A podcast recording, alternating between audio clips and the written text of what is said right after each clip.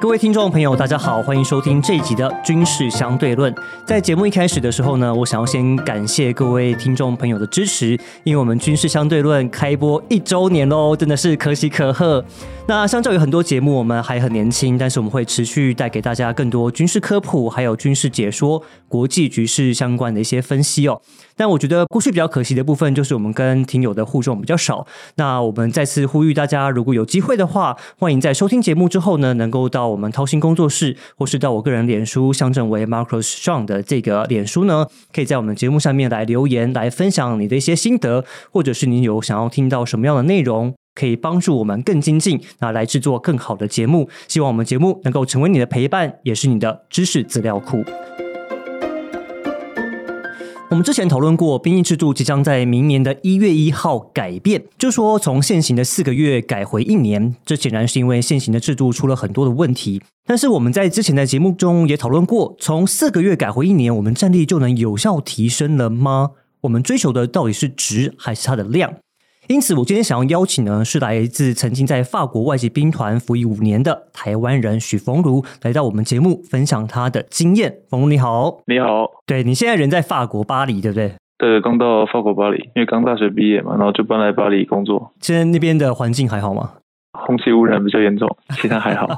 OK，好，其实我说啊，就是许峰如在我们军事圈其实是蛮有名的啦。我说真的，大概有跑军事的，而且只要提到外国，就是法国外籍兵团的，应该没有人不知道你是谁。但是我还是因为我们这边有很多听众朋友，他们可能刚接触这个军事圈，或刚接触到这个领域，所以对您还不是那么熟悉。所以可不可以先请您简单的一下，就自我介绍一下，可以吗？可以，没有问题。我叫许峰如，我以前在法国外籍兵团服役了五年，从二零一五到二零二零，那是我十九岁的时候去外籍兵团。我也是在台湾服完义务兵役。然后之后才出国的，嗯哼，然后学了半年多的法文，然后就去法国。对，为什么会想要去啊？我在高中那时候突然看到了一个新闻，就是那个谢炳熙，那时候他去法国外籍兵团，然后就说他去各种地方出任务，在巴黎买了房子，然后怎么样怎么样，然后赚很多钱，这种很特殊的生活吧，就是一般人过不到的生活体验，是蛮然后我那时候才高中，对。因为我那时候也在准备考大学，然后我觉得像每个人一样这样去考一个大学，然后找一份工作，结婚生子，不是我想要的生活。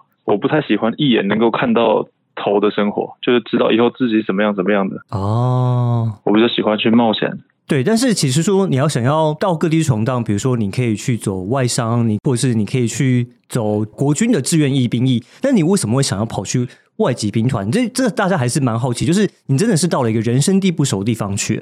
因为法国外籍兵团，其实我在出发之前，我做了蛮多的调查，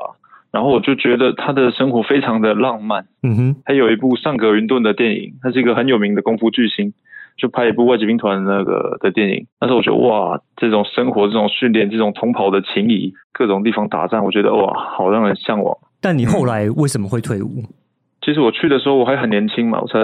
十九岁，对，大部分的生活都没有体验过。然后在兵团、在部队里面，其实是很压抑的。然后你平常在军营里面，军营都是在很偏远的郊区，都不在什么城市里面。就是有一些人可以忍受这种孤独啊，或者他们已经年纪比较大了，他们不需要去看一下世间的繁华。但是我自己啊，我是每次只要有假日一天，就算半天，我也会想尽办法出去。就是我觉得我不喜欢待在一个一成不变的地方，而且确实你在部队里面待着，就算你没事，在周末你也会有事。你说被长官叫出公差啊，有些有的没的东西啊，对啊对啊，出公差啊，有时候都已经出去了，都住在旅馆里面了，一通电话打过来，又得马上回去。因为你一开始新兵的时候，你是没有什么太多自由时间的，就算有时候你是执勤，然后你。可以出去买个东西，那有时候还常常被叫。其实很多杂七杂八的事啊，或者有一些紧急的事情，就出了事，你马上回去负责啊，什么什么的。OK，其实我说真的，许峰儒在这边走了一招哦。他当时他应该说，刚刚你曾经提到说，你是在台湾服完了义务役之后，然后才去嘛。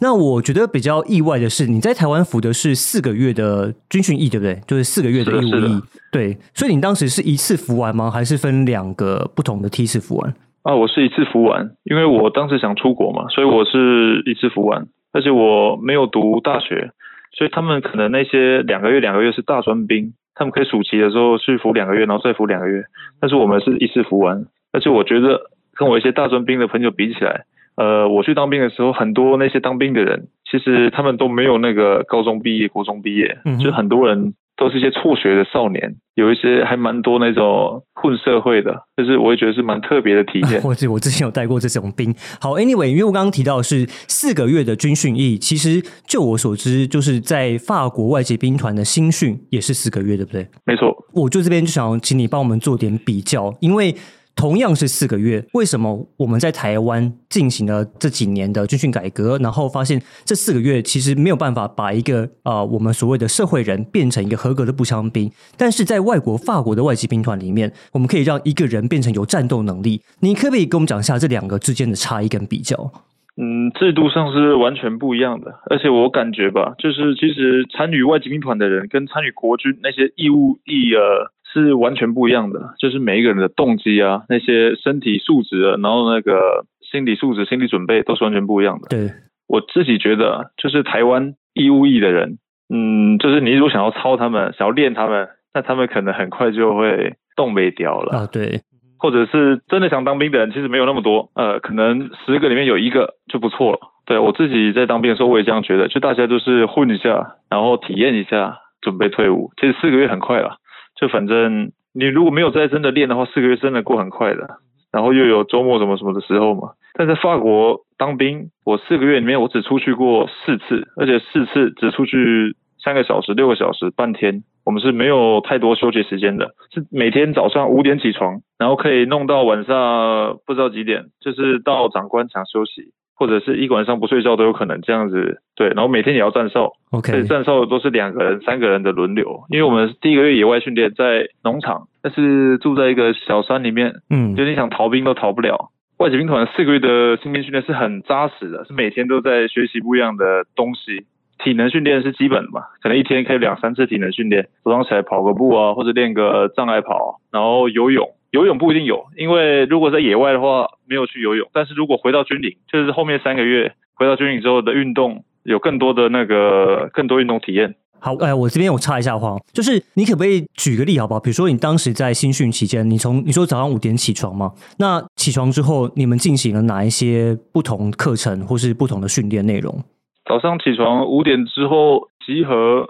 之后就等那个升旗，然后升旗完之后就直接去跑步，就跑山路，因为那时候也在山上跑个十几公里，十几公里哦，一般都十公里起跳。那是吃饭前还是吃饭后啊饭前吧，等一下我不太确定，应该是饭后，？OK，但是早上不一定有饭，因为早餐是很常被忽略的。那在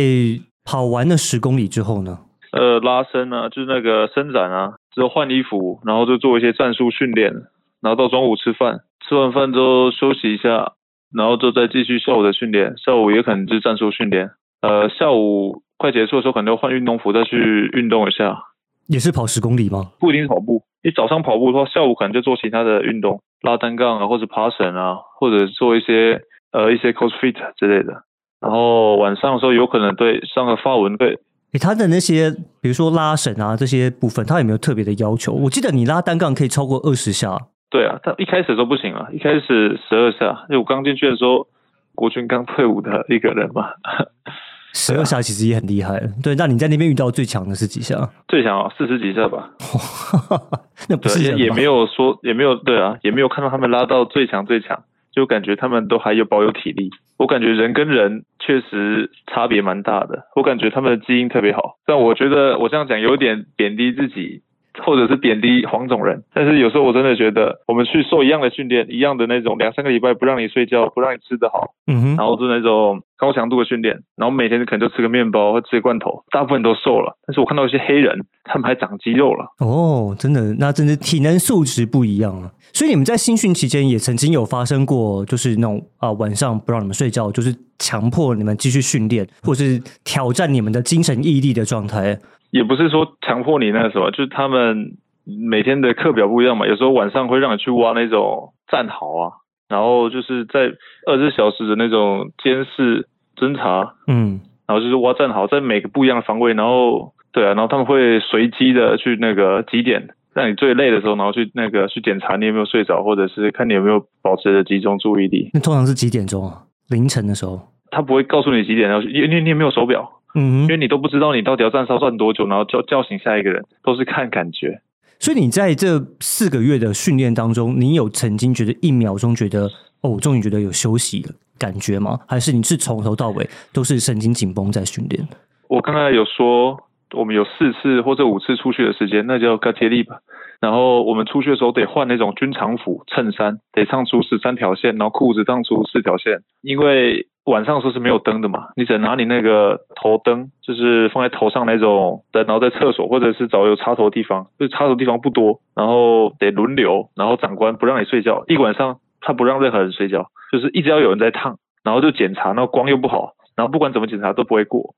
因为就是不让你过，所以得烫一个晚上，早上起来特别累，出去外面。而且不是一个人出去随便走，因为他也怕你逃兵嘛，所以每个人有连带制度，两三个人一起走，呃，一组，然后你们出去，然后说几点要集合，两三个小时之后就集合，四个小时、五个小时会慢慢放宽，就是如果你表现好，他会放宽，那如果有人迟到，那你们下次的假期就取消，对啊，所以他会给那个，就你可能出去外面吃个披萨，但是那时候吃到披萨会觉得哇，特别的感动，眼泪都会流下来，就你在外面听到音乐，我说哇。这是什么天籁吗？就回到人间的感觉了。看到自动门打开，就是哇天啊！我好像来到了什么天堂。我我也必须说，因为在当然，因为这你们经你们受到了非常严格而且非常精实的训练。但这个训练当中呢，其实我们在国军时候常会讲到一句话嘛，就是不合理的训练是磨练。但其实我看到你在你的分享当中，其实常提到可能被。长官或是被一些就是外国人会有一些不合理的一些对待，就是动手啦这种状态。所以你觉得说真的啦，就是这样的教育方式，你觉得在部队里面到底适不适合？其实我觉得，就是说他们是外国人不是，其实我们过去那些我们才是外国人。嗯哼。而且外籍兵团他是都是外国人组合的部队，就是专门招收外国人。那他一开始的初衷呢，就是去收一些流氓啊，一些黑道啊，就是。把这些人，因为他觉得这些人没什么同情心，然后死了也无所谓，然后可以去改造他们，让他们成为军人嘛。但是像这种环境啊，就大家没有那么讲那么多道理的地方，就是军队的军法是当然是高于一切。然后其他的，我们长官那时候跟我们讲，你们之间有出现什么问题啊？你晚上自己半夜出去外面小树里面打一架，自己解决一下。隔天早上集合，谁的眼睛肿了，然后谁受什么伤，我当初没看到。就他里面是支持暴力行为的，他支持私下解决、私下动武，他觉得这样的人才是男人，然后才是他们部队需要的人。哦，对啊，反正你想太多，然后怎么都讲道理，然后与人和善，这种人在部队反而不受待见。所以你在遇到任何的，比如说挑衅，或者是有人想要来对你维视的时候，其实你就要更要去表达你自己是一种，就是我不是弱者的那种感觉，对不对？对，I am man。也不一定了，就是有一些挑事人，如果他真的太强壮，打不过，嗯，那那是表现一个态度，有没有？不让他欺负你，要不然他会一直一直欺负你，那就永远不会结束。而且一个人欺负你，所有人都会欺负你，嗯哼，因为表示你就是一个沙包，就让人随便可以打打的。因为一个男人是没有法让另外一个人见到他的尊严之上。很多外籍兵团的想法就是这样子，因为我记得你后来就外派到阿布达比，还有一些地方。然后我记得你在快要退伍前也经历过一个中式嘛，我们好像是一个中式在任务当中有就是离开了这样。那你的这些经验有没有改变你后来看待人事物，或者是甚至你看待人生的一些想法跟看法？其实一定会有吧。其实这些事情对我的影响还算是比较比较深的，因为看到一个你想认识的人就这样子离开了。虽然我跟他关系不太好，就他离开之前还打了我，还把我打得特别惨。然后打完之后，他就惩罚我，惩罚一天，就让我去扫厕所啊什么什么什么的。然后后面他才等到那个天黑啊，然后什么半夜了，他才过来跟我讲，他说其实我尊重你，但是那什么，你不要风头太过，然后你要让大家知道你是什么样什么样什么样的人，这样这样。对啊，但他其实人蛮白目的，就我们那时候五五个人一组，然后我们组长嘛。然后另外一个下士黑人，然后人还挺好的一个黑人。这个中士呢就跟那个黑人讲说：“哎，你知道吗？我这个人我特别讨厌黑人，我连你也特别讨厌。就是这个人那么白目哦，真的很白目。对对对对对。对啊，然后他有时候那时候我们跟法军一起训练嘛，然后他有水他就拿给法军。其实法军体能特别弱，他都跟不上我们，所以我们都特别帮他，就是特别帮他拿包啊，帮他干嘛的。那他就一直去巴结人家哦，然后。就是他把水给加，然后法医说：“哎，他们都没水，那他他们怎么办？”他说：“没事，等下我们去那边石头上尿一下尿，他们再去舔就可以了。”哦天啊，哎，对，就蛮靠北的。那这种人特别多，而且这种人在外籍兵团过得特别好。嗯，但是你像刚刚的这种人，但是你们还是经历过了一起就是战斗的一些过程，呃，因为他最后是从崖上掉下去嘛，我没有记错的话，看到你的身边人突然这样离世，或他可能会在战斗中或者在任务当中就是丧命的话，你自己觉得你有 PTSD 吗？我不知道哎，但是反正一定会对你日后的生活有点影响嘛，因为他其实很年轻，他比我现在都还年轻。哦，是哦，他才二十四岁，然后他有老婆有小孩，然后那时候我们就对他进行了一些募款，就是尽量的给他的遗孀还有他的小孩一些简单的帮助或一些心意吧。嗯哼，因为主要还是保险，因为每个人都有保险，出任务的时候尽量把保险提高。有意外的时候，可以给家人更好的照顾。照顾对，其实，在呃许峰路他之前呢，就把他的一些服役经验写成了一本书，最近又更名更新，叫做《前进或死亡：我在法国外籍兵团拿命来换的那五年》。所以我就要问你，你回首这一招，你觉得这五年你值得拿命来换吗？其实我觉得人生就一次，也没有什么值得不值得的，因为我也没办法过那种我没有过过的人生。三十五年和平退伍。我已经完成我的义务，然后也没有对不起，就是我以前那五年，我觉得就挺好的了。就是它，它是一个你现在的一个养分呢。对啊，军事经验是一个男人很好成长的地方，因为军队是最好的学校，会让你从以前由民变成兵。就算你以后退伍了，这些你以前学到很好的经验啊，一些身体上的素质，还有你精神上的磨练。对以后都会有帮助的，我觉得。对啊，那我就想要延续这个问题，因为现在大家都在看台海的局势，所以你一个有像你这样子有实战经验的人来讲说，你觉得当台湾人，我们不一定要想到军队好了，我们台湾普罗大众面对有可能的危机的时候，你觉得台湾人是有准备，或是有意识，或是你知道我们要面对这件事情吗？我也没有生活在台湾，但是。就我刚刚讲的，我可以提一下那个关于一年，如果是我们义务要改成一年之后，我有一些想法了。嗯哼，其实我觉得，如果真的台海危机，那什么民兵啊，什么黑熊啊，或者是什么一些民防，那绝对不可能是我们战斗的主力，因为这些人其实他说穿了也是民，不应该把那些精力啊，或者是把一些那个资金拿去抽掉原本就已经不太够的一些职业军人，一些那个自愿役。不能把自愿力已经不太够的人再拿出来，再去补那些义务役，再让他们当那些干部啊什么什么的，去我感觉太浪费时间了。然后不如让职业军人更加职业化，让他们更精英化。哦。然后因为到时候他们才是战争的主力。我觉得民众，呃，民众保护好自己就不错了。对，但是你在服役期间，你曾经有听过你的同袍对于台海局势有讲过任何他们的关切或者是任何想法吗？嗯，就是其实蛮多民主国家的人，像现在乌克兰跟俄罗斯的战争，就是有很多国际的志愿者都会主动去帮乌克兰嘛。我感觉台湾虽然我们现在国际上的情势也不是很乐观，但是其实在台湾的这个事情是很多外国人都一直在关注的，就可能比台湾人还要更关注。如果你没有出国的话，你不知道他们外国人原来这么关注一些两岸的问题，就是新闻啊常常都报道。就是乌克兰在打仗嘛，就，突然就想到台湾。对，哎，乌克兰战争爆发的时候是你在退伍之后发生的吗？啊，对啊，哦，退伍之后我去呃考了大学，然后那时候在法国正在上学。那你跟以前部队同胞还有联系吗？有一些有一联系啊。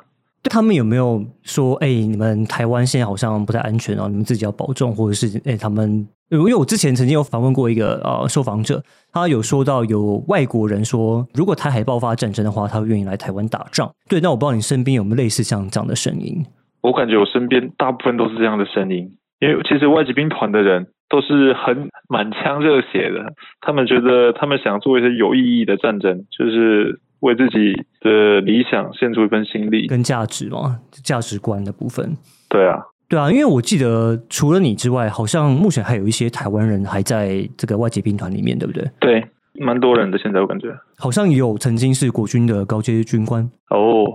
对啊，有，我才跟他吃饭没多久。真的？哎，他怎么形容他在就是法国兵团里面，就是他所经历到的部分，跟他以前在国军任期里面他的差异？我其实也不太那么清楚他的想法。我感觉他在国军都当到军官了，我也不知道为什么他会来法国外籍兵团，从头开始，又不懂语言，年纪也比较大了，体能可能也没有那么好。我感觉他过得蛮辛苦的，哦，就可能身体没那么耐操，可能精神上很耐操。嗯，还是撑得下去，对啊对不对？所以如果假设现在还有台湾人想要去的话，你会给他们什么建议吗？我建议是没有必要了，我感觉性价比没那么高。但是如果真的准备好过另外一种完全不一样的生活，可能是不见天日的，可能是特别封闭的，